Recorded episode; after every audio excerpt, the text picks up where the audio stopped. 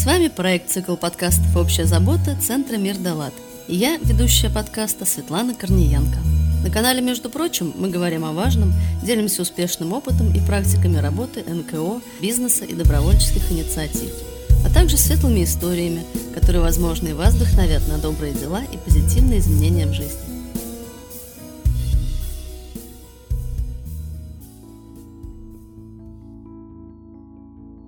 На свете много людей, которым необходима помощь, и наша общая забота сделать так, чтобы света и добра в мире стало как можно больше. Меня зовут Светлана Корниенко, я волонтер нескольких некоммерческих организаций, ведущая в студии подкастов Центра «Мир Далат». Сегодня я пригласила в гости представителей Санкт-Петербургской благотворительной общественной организации «Шаг навстречу». Рядом со мной директор программы «Павловск» Елизавета Зеленчук и айчер-специалист организации «Шаг навстречу» Анастасия Курицына. Доброго дня. Здравствуйте. Добрый день. Шаг навстречу – благотворительная организация помощи детям и взрослым с ограниченными возможностями здоровья. С 2004 года сотрудники и волонтеры НКО заботятся о детях, которые живут в третьем корпусе детского дома-интерната номер 4 города Павловск, и взрослых, перешедших в психоневрологические интернаты. В официальной группе ВКонтакте написано «Шаг навстречу – это жизнерадостные люди, объединившиеся в 2004 году, чтобы помогать детям и взрослым с тяжелой инвалидностью и сделать их жизнь лучше». Елизавета, Анастасия, скажите, в чем секрет жизнерадостности в таких, по большому счету, тяжелых условиях? Ведь работать каждый день с тяжелыми детками и взрослыми и сохранять жизнерадостность не очень-то легко. Возможно, это не всегда жизнерадостность, иногда состояние, оно более спокойное, но мы же понимаем, для чего мы это делаем, и само осознание, что работа с детьми с особенностями развития идет, и что к ним приезжают волонтеры, с ними занимаются специалисты, и это дает свои плоды, это очень радует, очень мотивирует не останавливаться и только продолжать дальше, и развиваться, сотрудничать, участвовать в новых проектах, подкастах. Но все-таки, мне кажется, не так-то легко оставаться жизнерадостными в таких условиях. Вся наша работа состоит из мелочей. В жизни ты этих мелочей не замечаешь.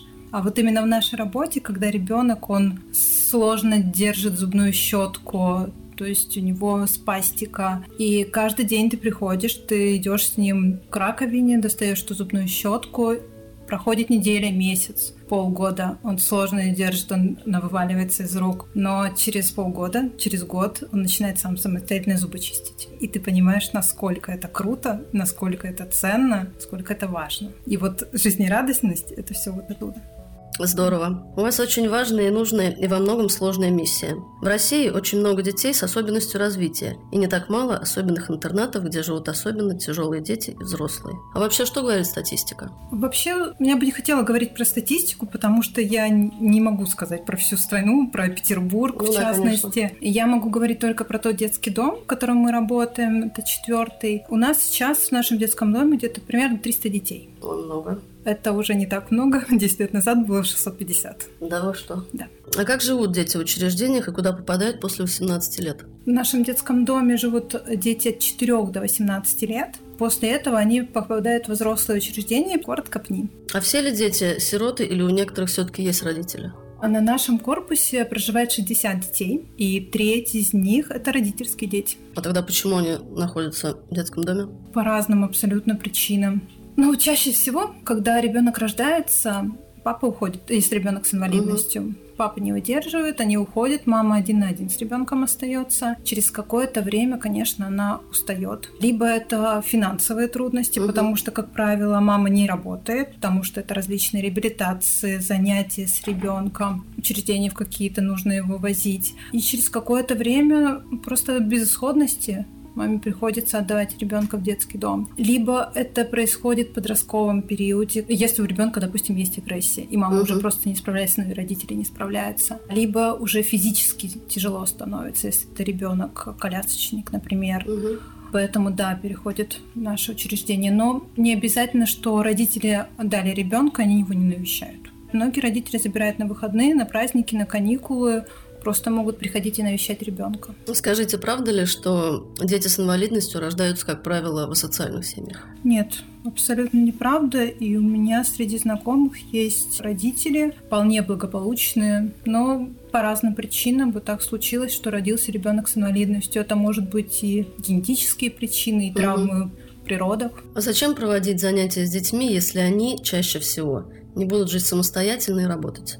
Минимум, это воспитать здоровое поколение. Потому что я хочу жить в стране, в толерантной стране, где помогать — это нормально. Например, моя дочь, будучи там, когда было 4 года, она приходила в детский дом, и она понимает, что есть люди с инвалидностью. И сейчас она в подростковом возрасте, для нее это нормально, что в обществе живут люди с инвалидностью, что не нужно закрывать глаза и нужно помогать. Ну и вообще, смотря на ребенка, никогда не узнаешь, что он может.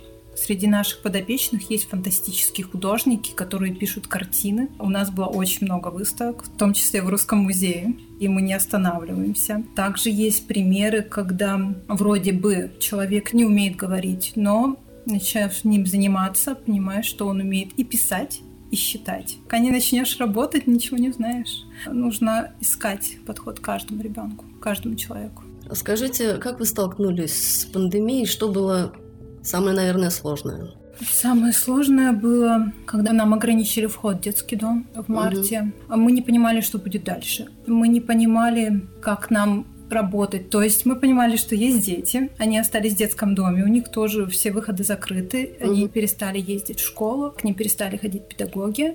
И мы не понимали, насколько мы можем прийти туда, потому что вот это вот было незнание вообще, что за вирус, как он переносится. И мы почти месяц не работали, но когда мы вышли, тот же день закрыли корпус на обсервацию, потому что был подтвержденный случай коронавируса. Ого. И мы с коллегами жили неделю с детьми. Это был колоссальный опыт.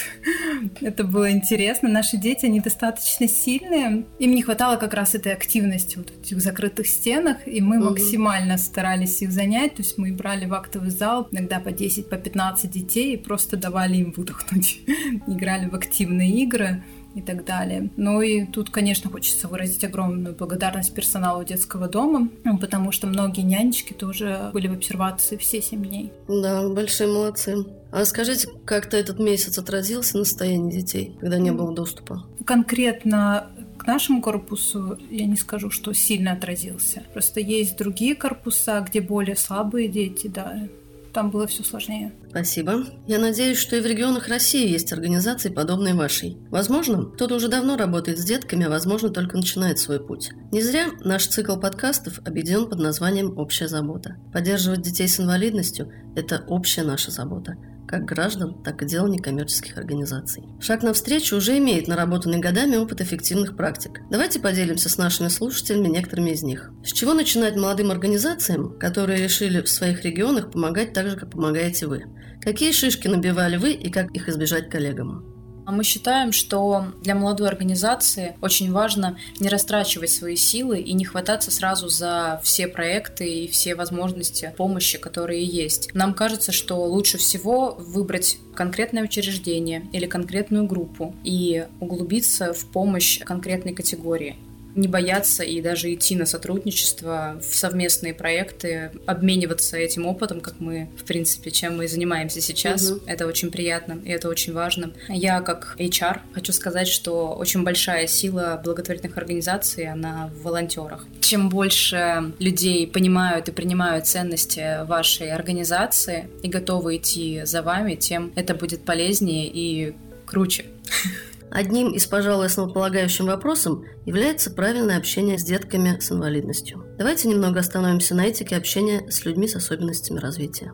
Я буквально в пятницу общалась с девушкой, которая поддерживает финансово нашу организацию, и она рассказывала о своем опыте проживания в Америке. И там на человека с инвалидностью не смотрят как на человека, которому нужно обязательно помогать в первую очередь на него смотрят как на равного. Мы в своей работе тоже придерживаемся такой же позиции, что нельзя жалеть ребенка и что нужно все делать за него. Нет, мы не про это. Должны показать ему инструменты и подсказать, как ими можно пользоваться.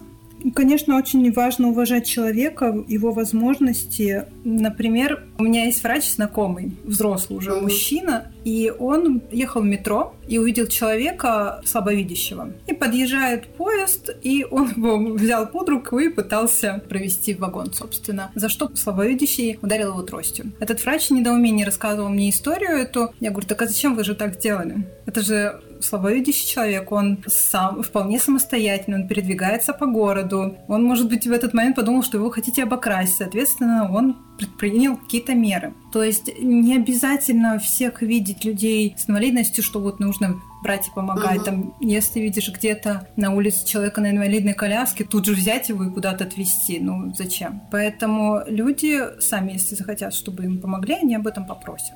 Насколько открыты такие люди к общению? И не стесняются ли они просить о помощи? Ну, все же мы люди каждого свои границы. У меня очень много людей с разной инвалидностью, незрячие, слабослышащие люди, которые передвигаются на инвалидных колясках. И все в разной степени готовы принимать помощь. Кто-то супер самостоятельный, и его раздражает, когда что-то пытаются сделать за него. То есть есть те, кто отвергает прям помощь? Да, безусловно. Их это обижает, наверное? Да, но чаще всего обижает помощь, когда не спрашивают. Если, да, подойти и спросить, это же нормально. Любому, да. да, и бабушке можно подойти и спросить, стоит ли ее переводить через дорогу. Все по-разному к этому относятся. То есть к такой навязанной помощи не все открыты? Ну, конечно. Я думаю, что вам тоже было бы неприятно, если бы вы стояли сейчас на перекрестке, к вам кто-то подбежал бы за руку, взял и начал переводить куда-то. Ну, все мы люди разные. Вот, поэтому нужно относиться так же, как вот мы друг к другу относимся. В завершении эпизода давайте с вами подведем небольшие итоги. Так сказать, чек-лист из советов и практик для тех слушателей, которые работают или хотят работать с детьми с особенностями развития. В первую очередь не нужно приходить в детский дом, если тебе жалко детей. Это самая, мне кажется, такая грубая ошибка потому что ты приходишь с жалостью, и ты ничего не можешь дать. А если уж ты пришел в детский дом, ну, нужно постараться все-таки сделать что-то очень важное для ребенка. Угу. А так ты его жалеешь, а когда жалеешь, ты не можешь ничему научить. Поэтому, мне кажется, это самое важное. Ну и также определенная энергия уходит на ту же самую жалость. Это безусловно. Она, получается, идет не в то русло. Это как, знаете, из серии заботливые мамочки, которые делают все за ребенка. Кормят до пяти лет с ложки, угу. а в итоге потом ребенок выходит, он ничего не умеет делать. Так и с нашими детьми. Нужно максимально вложить. И жалость тут вообще не помогает. Дорогие друзья, это не последний наш разговор с Анастасией Елизаветой. Впереди еще один эпизод, где мы с командой благотворительной организации «Шаг навстречу» продолжим сегодняшний разговор. А также поговорим о добровольно-социальном годе,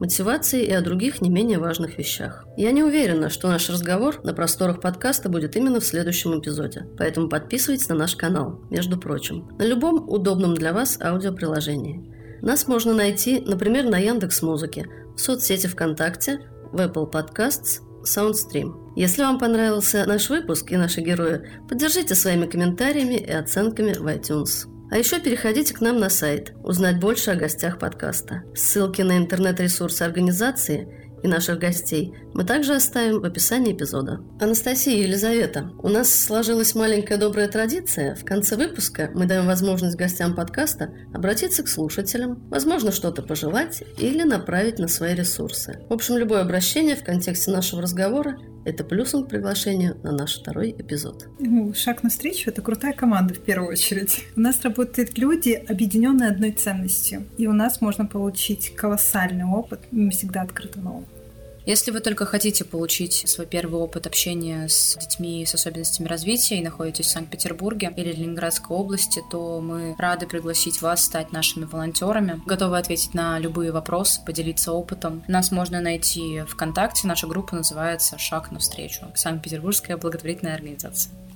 Друзья, спасибо всем, и мы обязательно встретимся на следующей неделе. А над выпуском для вас работали ведущая подкаста Светлана Корниенко, технический директор студии подкастов «Мир Далат» Григорий Белов, автор и выпускающий редактор Алексей Сухов, звукорежиссер Сергей Кузнецов и инженер проекта Александр Белов.